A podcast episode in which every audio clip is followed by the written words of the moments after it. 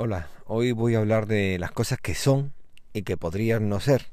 Las cosas que nos presentan a nosotros como si siempre hubieran estado ahí y que lo merecemos simplemente por ser nosotros.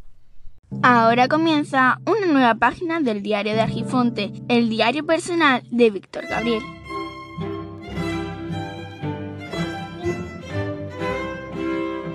Bueno, y con esto ya se ha terminado. Espero que nos podamos escuchar pronto. Cuídate mucho para cuidar a los demás. Espero que te haya gustado este episodio y si es así, que lo puedas compartir con tus amigos. Puedes aprovechar también y si no te ha gustado lo comparte con tus enemigos y recuerda que el tiempo corre, vuela, así que apresúrate despacio.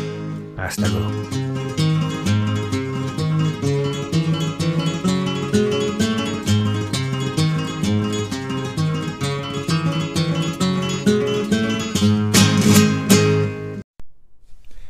Se trata de un episodio corto y además sin guion. Vaya por Dios, esto con lo mal visto que está.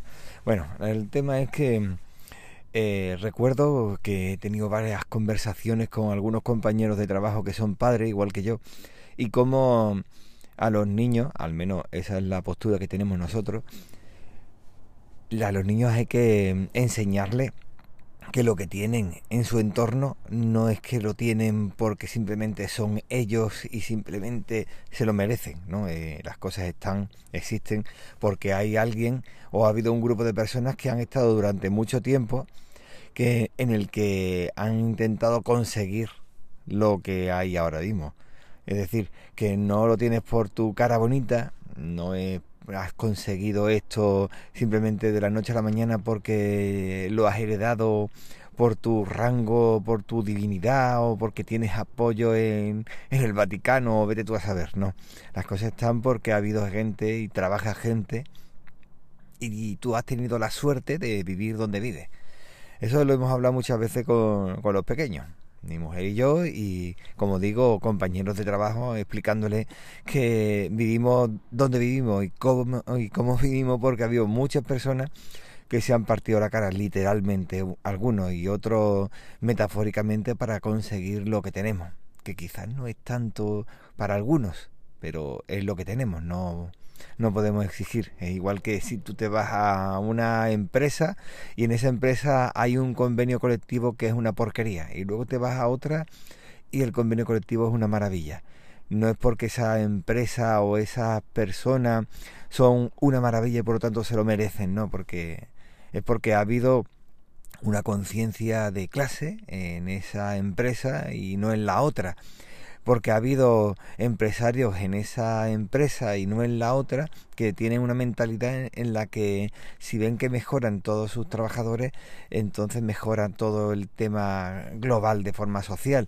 Bueno, eh, eso es algo que mm, no nos entra en la cabeza, por eso es tan importante tener esa conciencia sindical y conciencia de clase, pero vamos que eso no es la cuestión ahora mismo. La cuestión es que me Igual que como te pones con los pequeños diciéndole que el armario no es mágico, o sea que si tú te quitas la ropa y no la echas a lavar y no se lava, pero no se lava solo, eso hay personas que están detrás y cuando te la quitas, eh, misteriosamente, pocos días después, o incluso ese mismo día te la encuentras limpia otra vez en el armario, o te encuentras la cama hecha. Eh, hasta que al final le haces ver que tienen que hacer ellos la cama, eso poquito a poco, eso va muy poquito a poco para que entre en la cabeza, porque la cabeza se está formando. Pues exactamente eso mismo es lo que mm, he llegado a la conclusión. Primero, eh, eh, lo pensé en agosto de este año cuando hice el reto de mm, Jorge Marín Nieto del, del podcast al otro lado del micrófono en el que hacía una pregunta que decía, eh, ¿has apoyado algún proyecto de podcast? Pues, y yo dije, no, no, no he apoyado porque ahora mismo todos mis apoyos han ido y, y, han estado yendo a, no sé, en un futuro lo que haré, al mismo el año que viene me da por apoyar podcast, pero de momento he estado apoyando proyectos de software libre. Y a eso ahora es donde enlazo yo con lo que estaba hablando. Es decir, eh, hay muchísimas personas que se dedican a exigir su trabajo y me parece digno. de verdad, me parece eh, loable que se dediquen a decir, mira, yo hago un trabajo y yo quiero cobrarlo, perfecto. Pero la mayoría de ellos han estado durante una etapa muy grande de su vida utilizando software libre, que para ellos es gratis. Es que esto es gratis. Sí, gratis, gratis, porque ha habido muchas personas que se han dedicado a trabajar sobre ese proyecto. Y muchos proyectos buenísimos que se han perdido porque no ha habido un apoyo, porque han pensado que eso era gratis. Y como es gratis, que lo he escuchado a más de uno, si algo es gratis es que no das valor a tu trabajo, ni mucho menos. Si te pones a mirar el la conciencia del software libre, de la cultura libre, es compartir y tú, si consideras oportuno que ese trabajo es bueno y que se merece ser remunerado, pues entonces le das una donación. ¿Eh? y te hace una suscripción o por lo menos lo haces de forma puntual exactamente como está ahora eh, muchos podcasts entonces eh, qué ocurre que siempre tenemos el mismo pensamiento de como algo es gratis bueno, como algo es gratis, no, como algo es libre, pues entonces es gratis, por lo tanto no tengo que pagar. Pero tú estás haciendo una creación con ese, con ese software libre de código abierto que encima recibe mejoras cada poco tiempo. Y después te llevas la mano a la cabeza, ay Dios mío, va a hacer un rastreo porque es que resulta que lo ha comprado una empresa. Pues haberte suscrito, haber hecho donaciones, pero no lo haces. Solamente criticas y después eh, cuando ves que vas a hacer cualquier cosa o quieres mejorar o profesionalizar tu trabajo, entonces dices, me voy a comprar un programa más potente.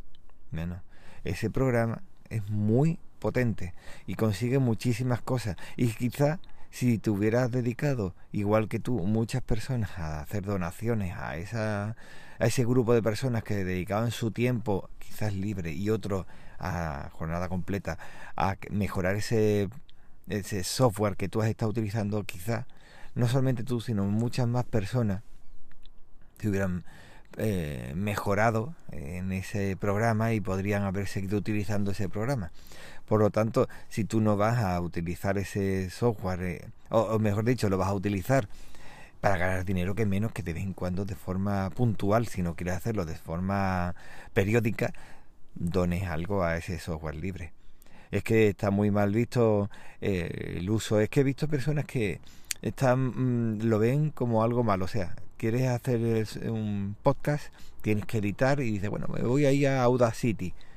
Y lo hace desde su Windows pirateado.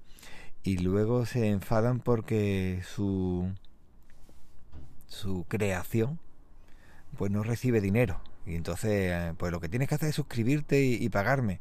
Pero lo haces tú desde un Windows pirateado y utilizando software libre que no estás donando para nada. Bueno, es curioso, es curioso esa mentalidad. Eh, lo mío sí, pero lo de los demás no.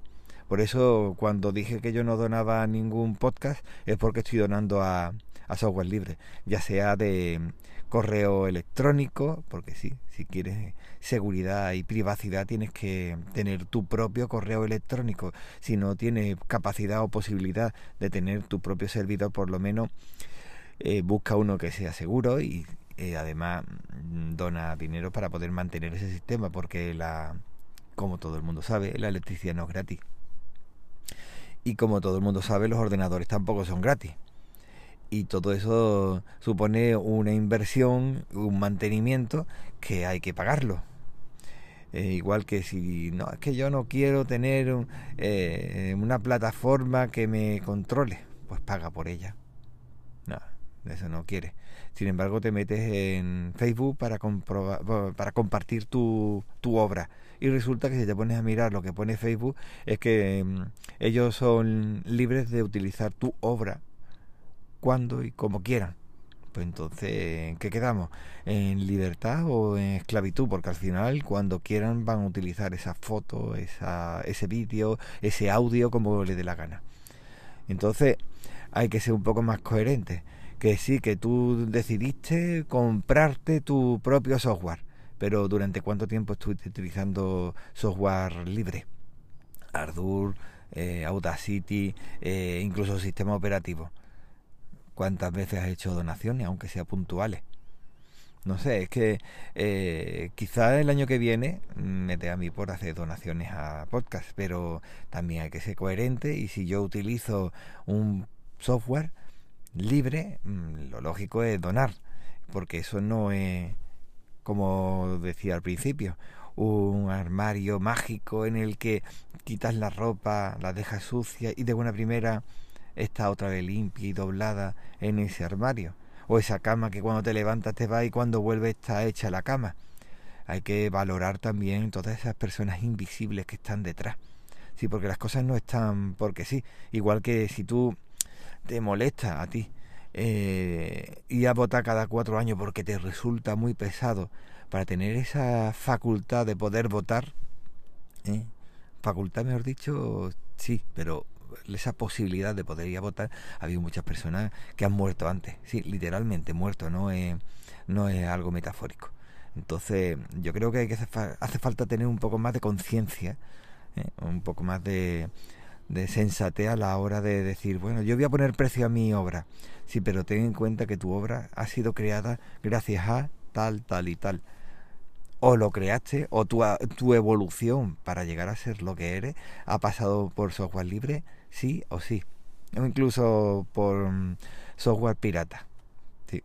Por lo menos decir de forma puntual voy a darle. Si yo cobro 10, 14 euros al mes por mi obra, mira, aunque sea 10 o 14 euros, un mes, dónalo a, a ese software que en tus inicios utilizaste de forma pirata que sí, que ahora todo el mundo utiliza mm, software de pago, utilizan Apple y demás, pero hay que reconocer una cosa y es que muchísima gente ha llegado a la informática gracias a Windows y mira que yo no uso Windows desde hace ya dos décadas, pero hay que reconocerlo. Y del mismo modo hay mucho software libre que se utiliza sin prestar la más mínima atención y después nos enfadamos y cobran teniendo en cuenta, por ejemplo, Telegram. Eso es otra. Es que no es software libre porque tal, sí, pero lo estoy utilizando de forma libre, ¿no? Gratuita. Piensa un poco, si no te gusta, vos dices, bueno, yo no voy a pagar, pues no utilizo tampoco eh, WhatsApp. Utiliza, por ejemplo, XMPP o Signal o lo que tú quieras. Pero que todo eso no se crea así porque sí, porque eh, un día te levantaste y dijiste voy a utilizar esto porque siempre desde la época de los dinosaurios existía. No, no. Eso es que ha habido gente detrás trabajando. En fin, bueno, es una pequeña reflexión que iba a ser más corta, pero al final le está haciendo más larga de lo que yo pensaba. Un saludo y muy bueno día, creo que es miércoles. Venga, hasta luego.